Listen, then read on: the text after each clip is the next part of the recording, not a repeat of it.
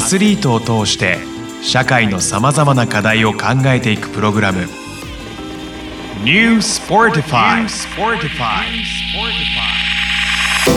皆さんこんにちはニュースポの小沢です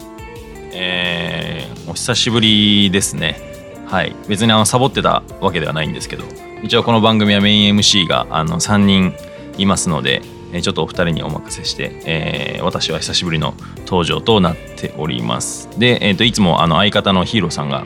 えーいてくれるんですが今日は、えー別のお仕事で不在でして、えー今日はディレクターの森田さんにはい、森下で来す。ていただいてまよすろしくお願いします。小小沢沢さんと会うのもね、久々ですよね。そうですねそんな感じはしないですけど、あ、本当ですか。はいはい。なんかちょっと久々の僕出るので緊張してますが、いえいえよろしくお願いします。よろしくお願いします、はいじゃあ今日は今回はどんな、えーゲストに来ていただきますか。そうですね今日はですね、えー、とまた、えー珍しいというか目新しいというか、お、えースポーツのスポーツのアスリートにアスリート来。ていただいてます、はいえー今日はですね水球の元日本代表選手のですね志賀選手に来ていただいてますよろしくお願いしますよろしくお願いしよろましす。くお願いします。えっ、と小沢さんと志賀さんは、本当に最近あのご紹介であの知り合いましてでうちがやってるオンラインサロンに、えー今参加いただいてですね本当に僕もまだまだというか今日直接お会いするのは初めてであーあのズそーうムなんでですねお話ししてて、ちょっとお会いするの楽しみにしてたんでいろいろ今日ははい聞いていきたいなとそうで思すっね。ております。はい。水球っていうとね、一体どんな競技なのかっていうのも、そうですねで僕も多分初めてあのお会いするのが水球選手あにーこの仕事しながらそなうのですでか僕自身も本当にそんな知らないスポーツというか、うんなので、まうんあ、水球というスポーツを今日はいろいろ教えていただきつつ、えーまあ、この番組のテはいーマにも沿った、そうですね。えーご質問等もしていけたらなと思ってますのでよろしくお願いします。よろしくお願いしまはい、す。では一応この番組が、まあ、どんな番組かということで、えーご説明しますとさまざまな、ね、ジャンルのアスリートをゲストにお迎えしてそのアスリートを通して社会のさまざまな課題を解決に向けて3つのワードに沿って考えていこうという番組になってます。え1つ目が、えースポーツビジネスの課題、まあ、お金の課題2つ目がスポーツの技術テクノロジーの課題そしてセカンドキャリアの課題というこの3つのワードでお送りしていきますので、えー、志賀さんにもこのワードを中心にお話を伺っていきますのでよろしくお願いしまおす。願いしはまい、よす。ろしくお願いします。じゃあまたその流れでちょっと志賀さんのプロフィールをはい、僕の方から、はい、お願いします。はいご紹介します。えー、志賀、えー、光明選手、えー、群馬県出身、まあ、生まれは富山県とそうですねいうことでね、はい、お兄さんの影響で、えー、小学校の時に競技を始めて、高校生で日本代表入りを果たしましたということで、で強豪の日本体育大学うん、うんに所属されまして、えーその卒業後は海外のプロリーグに参戦するなどして力を磨きながらえー長く、えー日本代表を引っ張っていただきましたオリンピックもね、えー前々回のリオとあと前回の東京と2大会連続で出場されまして、まあ、東京ではあの予選のね予選リーグのベスト7にも選ばれたといううん、非常に、あのー水球界では大活躍をされている選手でございまスす。ーパースターですよ。いえいえ、ありがとうございます。男前ですしね。ねえ男前です ね。出るでしょうね。いやいやいや、そんなことないです。ねえもう本当にでもで水球っていうとあの僕らもオリンピックに時に、まあ、どういうあの結果かなっていうのはまああのなかなかこう他の競技よりもどこまで入り込めたかっていう話はあると思うんですけど一応、まあ、東京オリンピックでは最終順位が10位と、そうですね。 12チーム中の10位はい。で予選 A 組で、えーまあ、あの予選のみの出場だったということで1勝4敗はい。で、えー、と南アフリカにその1勝は勝ったという。はい。結果でしたけどもまずはオリンピックってねどんなところだったのかっていうのも聞きたいですオけリンどピねアですからね。ね二大会出てますからね。リオそうですよね東はいやっぱどうでしたかオリンピックってそうですね。えー、まあ、2大会連続で出たんですけど、まあ、リオの時はやっぱ観客がいまして、うんまあ、今回やっぱコロナということもありまして、まあ、無観客の大会となってしまいまし京た。まあ正直な感覚で言うとなんか外国との練習試合かなっていうぐらいしの静けさなるほどのね。中で試合をしてすごく僕の中ではなんかこれって本当にオリンピックなのかなみたいなとこはありましたね。うん乗り切らない感じ。乗り切れませんでしたね、うんもう相手チームの声も聞こえるし自分たちの作戦も聞こえてるし、うんみたいななるほどなるほどあーじゃあ普段の水球っていう競技に関してはもっともっとお客さんがいて、はいもうすごくワーキャーな盛り上がり方があってそうっでてすいねうもまあテンションも上がるわけですよね。アドレナリンも出て、はいっていうのがちょっとこう落ちる感じの。うそうですね、うんまあ、サッカーとかは屋外じゃないですか、うんまあ、あのイメージでもっと屋内なイメージなんで、うんもう本当にこう審判が笛を吹くんですけどそれが聞こえないぐらいの試合とか外国であるんで、んもうず静けさ満載な感じだったんですかはいうんシーンとした感じシの、ーンとしてましたね。えー、まあちょっと珍しいそうですね、大会だったってことですよね。でもなんかなかなかやっぱ僕らってその水球ってものがまあもちろん名前は知ってるし、うんなんとなくどういうものかっていうのなんとなく分かってますけど、うんうんうんはい、ちゃんと小田さん分かります水球っいてや全然先ほどもこうちょっとね始まる前にあな7人はいなんですねっていう話をしてたぐそらうですいよねあの大変失礼な質問をしてるんですけどいもやいや何人でやるとか何分でやるとかもうほんと全然ルールとかもそうですよねあの知らないのでちょっとあのまあ皆さんもねそう多で分すね知らない方多いと思うんで、はいはいその辺からお聞きしていきたいなと思うんですけど、ちょっと水球ってもうどんなスポーツですかそうですね。 ざっくりした。ざっくりざっくりなねまあ、水球っていうのは、まああの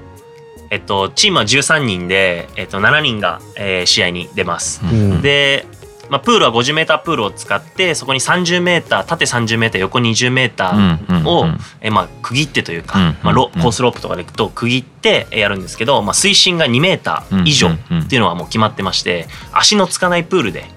やるっていうのは、は水球の特徴ですね。はいうんはいはい、だからずっと浮いてます。それってあの普通にこう競泳の人たちが使ってるプールと同じなんですかあ同じですね。あーあれもだから深いですもんね深いですね結はいうん構そこにこうフィールドを作って試合をするっていう形で、はい。え時間は何分区切りとかっていうのはあそうですね1試合一応8分を4クォーターっていうう形んでやらせてもらっあてー大体あのその8分がその試合中止まるんで、うん現実時間でいうと15分を4つぐらいだあから大い体1時間ちょっと休憩あのクォーター間の休憩もあるのではいはいはい1時間10ー分バスケとかフットサルと近いですねあーこうそうですねあの止まった時は時間はカウントされずにそうですね動いてる時だけ時間が動くっていうだから実質時間もっと長いやつですそうよね、ですねでも基あ本はその8分間最低8分間はプールに浮きっぱなしってことですかじゃあそうですね浮きっぱなしですねそこがまず理解できないですよね要は立ち立ち泳ぎそうですをした状態で戦ってるわけですもんね、うんはい なんかもはやちょっと歩いてんじゃねえかぐらい のでもほら下雰囲気2メートルだ からね足つかないですもんね絶対ねねでもちょっと疑っちゃうぐらい自然にやってるじゃないですか、うんまはいあ、まずそれが僕らからすると信じられないのと、まあ、さっきちょっとそれこそ聞いたんですけど疲れたらどうするんですかって聞いたんですけどななんでした疲れません 水の中だと疲れないですねへー疲れるに決まってると思うんですよ。うんであんだけやっててでうん足つかないわけでしょ8分間、そうそうそうそうだから僕なんかそのロープとかになんか疲れたら捕まっていいルールとかあんのかなと思って聞 いたらああそうですよ だねったら答えが「疲れない」だったんで「なんかすんません」ってなったんですけどえタイムアウト中はどうなってるんですかそあのもう浮いてますね浮いてえその時も浮いたまんまはい、ま休憩あ、もすしるといくうはまあかサイドロープに捕まってもいいですけど、まあ、監督が指示出してる時はそっちに近づいていくぐらいでやっぱありタイムアウトとか1分なんで、はいもう結構すぐに終わっちゃうんで、えーえちなみに立ち泳ぎで、はいなどれぐらいの時間過ごしていられるんですかあやれ言われたらまあご飯食べさせてもらえてその場でねあのおしっことかできるなら一生いけますね一生一生いけますマジで水球の人が結構多いのがじゃあ陸で3時間立ってるのと水の中で3時間浮いてるのどっちがいいって言われたらもううん明らかに水で3時間ですね、えー、もうなんか半分魚みたいになってるんだ よねきっとなんかエラ呼吸とか多ー分どっかついてるんじゃないついてるんじゃない足の中に にねヒレとかできてるんじゃないですかあ下手もしうでも手はあのヒレはできるっすかあできまますはい足もちょっと見せてくださいヒレがこうやって見るとうわほんまやここがもなんかできてくるって言いますもんね、うんはいあの僕す小さい頃6 9年水泳やってたんですけど、はいもうこんな体ですけど9年水泳やってて、はいはいはもう今なくなりましたけど、は当時ありましたよやっぱりい嘘でしょや本当 本当本当もうほんまやこなんすかこここ広いんですよこの指と指の間がどんどん広がってくるんですよそうなだんですねからやっぱそれはあるのかなって、うありますねへえー、疲れへんねんやはいそれはすごいですよねすごいいや浮いてられるって感じですかそうですね別に焦がずしても浮いてられるみたいなへそれもありますねうえんちょっと今度試そうプールでどんぐらい立ち泳ぎしてられる小 田さかん多分しあのピピーって笛吹いてから何分 8分間戦えるかどうかですよねちょっとねね子供とやっぱ夏はプール行くんで、あのうん流れるプール僕も毎年30周ぐらい多分してるはずなん でそれでちょっと一回も足つかずにはいはいはい何周プール流れられるかをちょいやーっそれ結構きつくないですかとまあ浅いんでね浅いの余逆に計逆にきついと思う余計難しいんですけどあの僕ちょっと水圧なんで分かるんですけど足を多分曲げた状態の立ちこぎと、はい足多分伸ばせる状態の立ちこぎってやっぱ違うと思うんですけど、やっぱ疲れ方も違いますかねそれっていやーあんまり変わらないかなって感じ、まあ、足伸ばすことあんまないんでずっと曲げたままなんであーなるほどはいえカエルっぽい感じこうかき回す感かじき回す感じですね、あーはいあー一応英語だとエッグビートって言って、えこうなんーかかき回すっうていう、ーんはいなんか水球を水の中からちょっと見てみたいですよねあーあんまりでもない、ね、見たことない映像ですよどうねいうことが水面下で行われてるのかっていうまあ一応、まあ、水中の格闘技って言われてるぐらいなので、うんまあ、審判が上にいるんですけど、まあ、審判はあの水の中見えないので結構その格闘技要素はその水の中にあるっていうのがあえりーましてどついたりとか蹴ったりとかしてるってことですか、そうですねあんまり大きな声では言ったらあれかもしれないですけど、えーそういうのが、まあで、一応ファールはあるんですよねあります一応ルール的にもダメです、けあどーやっちゃってるみたいまあ、な、見えないのでえーまあまあでもそれはねねサッカーとかもそのまあそうそ一うそうそう緒ですからね見えないところでそういうプレーするみたいなうんやっぱその格闘技って言われる要素って、はいなんかどこに一番現れるんですかその激しさみたいなところは単純に奪あれいで合すいあのー沈めれるので相手をああ水球っていうのとなるほどあのボールを持ってる選手に対してアタックをしていいっていうルールがあるのであ沈められるのさえもこう跳ね返すわけでしょそうですね沈められないようにもしますし、あ疲れますよねだからあねそこでははい疲れますね疲れるじゃないですか水の 中で 浮いてるのはって聞かれあた あんそうでいうことーそっかじゃあもうそういうのをこううまく逃げたり耐えたりしながらボールをキープしてシュートするってことですそようねですねそれのもうあの試合の中で何点取ったかっていう純粋なもう勝敗ってことですか、はいい、やーそれはすごいですねすごい考えられないですね、まあ、激しいのはねなんとなく聞いてましたけど、うんはいそれは国内では結構試合っていうのはやられてるもんなんですかそれが国内のリーグが追求っていうのはなくてあその日本選手権10月にある日本選手権っていうのは一発しかないんですよねトーナメントの、い2チームしかないんやでしたっけ一応そう日本選手権なんであの天皇杯みたいな感じであーい大ろん学とかあ大学とかも出れましあー出れはいはいはいてはいであのちゃんとこうなんていうんですかあのじゃあスポンサーがいて、えーやってる、うんうんうん水球だけをやってるっていうチームは2チームしかなくてあーなるほどね一応他にも社会人チームはあるんですけあどーみんなこう社会あの仕事をしながなるほどらなるほど水球ちょろっとやるみたいなそこの全チームがこう出場して一応日本一を決めるっていうのが年に1回だけあるんですね、はいえーそれはもうリーグ戦トーナメントトーナメントですねもうは初めっから、はいあそもうぶっつけでいくんです、そうなんですよへえじゃあもうせっかくなんでねその我々のキーワード一つ目の,、うんあのスポーツビジネスって話に今まさにね今あのチームが2チームしかないみたいなお話だったので、ちょっとそんな話入っていきたいそうとですね思うんですけどじゃあ割とその水球選手っていう方はその2チームに所属するかそういう社会人っていうかその,、えーのチームに、まあ、他の仕事をしながらその年に1回の大会に出るっていうのが主なスタイルになるんですかね。そうそうなりますだねからそ代表選手はその基本2チームかもう大学生から選ばれるんですそうよねもちろんそうですねなので水球のこう一番のなんていうんですかねあのキャリアって言ったら変ですけど、まあ、目標とするのが大学までなんですよねそれ以上っていうのがなリーグがないので続ける理由がちょっとなくなっちゃうっていうところが、まあ、水球の人口が増えない一つの理由かなっていうのもありまえす志賀さんはその大学に日体大出られてからはどういうふうにキャリアが進んでったんですか、そう僕はその大学卒業するときにあの水球をあー今みたいに企業から支援をしてもらって続けるっていう選択肢がまだなくてあそうだねはいそれからできたんですかそうですね、へえそれこそリオに出れるようになってからっていうのがが正直なとこでうん僕は辞めるか外国のプロリーグに行くかっていうこう二択しかなくて、うん僕はやっぱ続けたかったので外国のプロリーグに行く選択肢として最初はクロアチアという国に行きました、あー結構海外は割とそういう水球の、まあ、プロリーグというなのか、はいチームがちゃんとしっかりあるんですかそうですね各国にありますねヨーロッパもう有名なとこも全部ありますしその時はもうプロ契約でお給料もらって水球やってたんですかそうですねえー、ちなみにいいんですかこのいやそれがまあ一応部屋家と、えー食事昼夜、うんついてお小遣いで3万円ぐらいしかもらえなかったですねへえあーじゃあどうやって生活するんですか、あーでもまあ練習あって、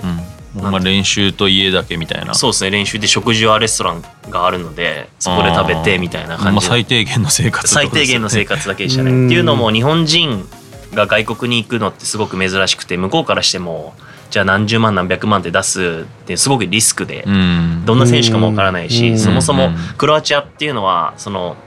オオリンピックでも金メダルをもう取ってるうん国で本場なんですねあそうですうねね僕のチームいた時にえっと僕13人いるじゃないですか僕が1 7 7センチなんですけど、その次にでかいのが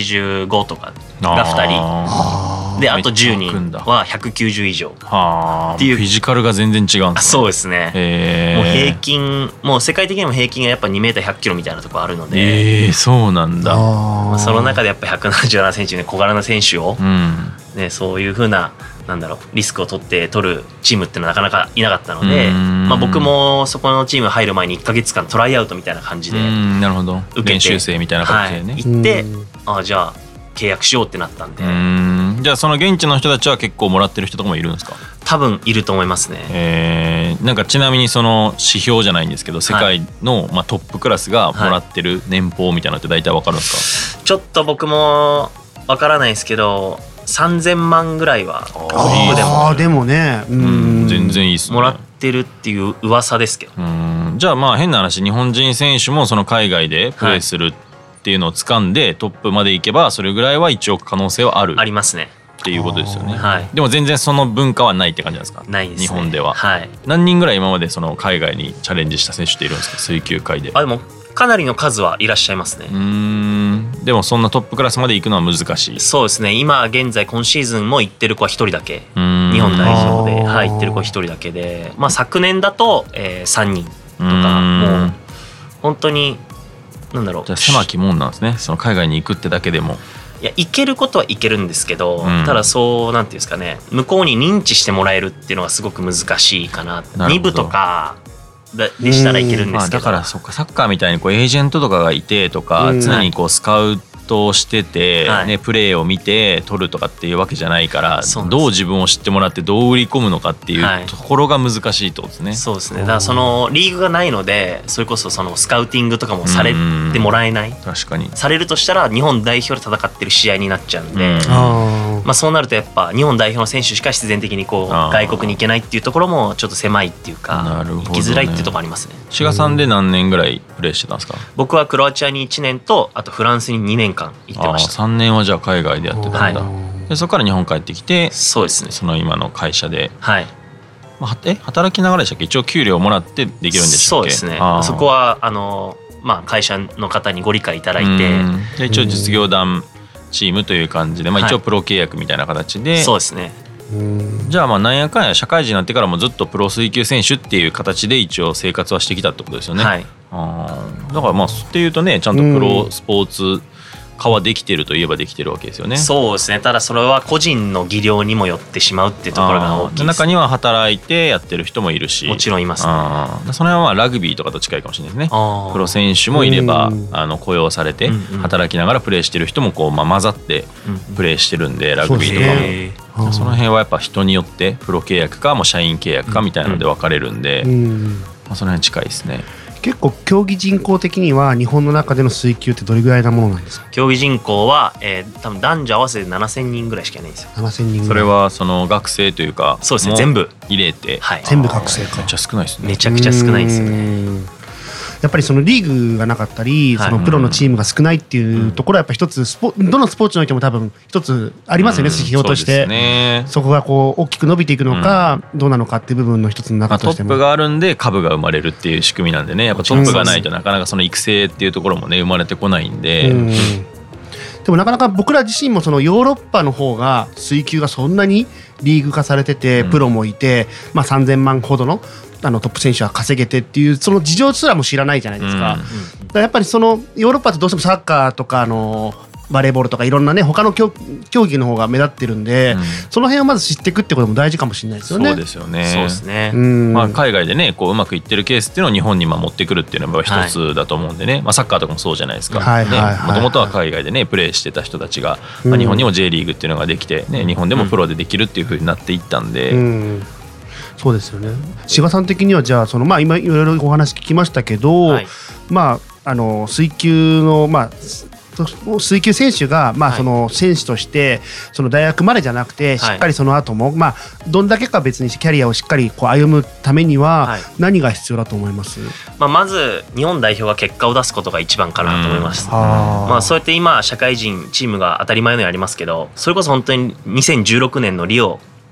に出場するってなった時にこう生まれたうん、ものが多いのであ日本代表の歴史はちなみにどんな感じなんですかそのオリンピック出場歴とかあリオデジャネイロオリンピックで32年ぶりの出場あ32年相手なんですそうかです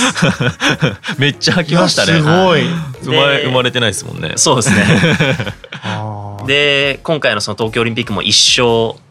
しかできなかったですけど、うんその1勝するのも37年ぶり、はあ貴重な一生を手にしたんですねそうなんですよリオでは1勝もできなかったのあでそうなんですね、はいへ という意味ではまあもちろんその30何年ぶりにまず出ました、はいでその次の大会で1勝しました、でそうやってリーグもあの、まあ、えー社会人のチームもでき始めましたっていう意味では業界的にははいこう階段を少しずつ歩んでるっていうふうにそうですね思っていいんですかね。そうですねあーじゃあやっぱ次はその年に1回の大会がもっと増えることとかってことになってくるんですかね。もちろんその方がいいなと思ってそういう活動をやっぱしていきたいなと僕自身も思ってますね。あーあの志賀さんのツイッター見るとあの 水球のちょっとマニアックな情報がさらっと出てるんですけどあのなかなか見たところでそこがああなるほどとは思えないんですよ、はいはいでもなんかあれを続けてらっしゃるっていうのもすごくなんかあの地道で僕は好きだなと思いましたけどね。いや最初はこう基礎的な情報をずっとこう発信しててたらもうなんかなんていうんですかねあのもう全部発信しちゃったかなとか思って、うん今度じゃあどういうふうにこの人たちをこうファンにしていくかって言ったら、ちょっとマニアックな情報を入れた方が面白いかなとかいうので、まああのそういう情報を入れてますね例えばなんだろうなまあ水球は一応片手でボールを持たなきゃいけないスポーツなんですよ、はいなので、まあ、利き手の方だけじゃなくて逆手でも練習した方がいいよとかうんなんかそういうくだらないことだったりいやいやもうでもやってなかったら分かんないそうか逆逆の手も必要なんだって最初思ったけどいや俺やってない しすごく基本的な情報で言えば水着は2枚構造になってて、うん破れないようになってますとか、 あそうなんですねそうなんですよあへのー競泳とかの水着みたいにあの薄いくて、うん薄いのじゃななくて薄いだと破れちゃうんで、うん、強度がいるってことですねそうですねはあじゃあちょっとそんな話は次のテーマのそうですねテックの方テックのところねでやっていきましょう聞いかていき。ましょうかはいニュースポ p o ティファイ今回はここまでまた次回お楽しみに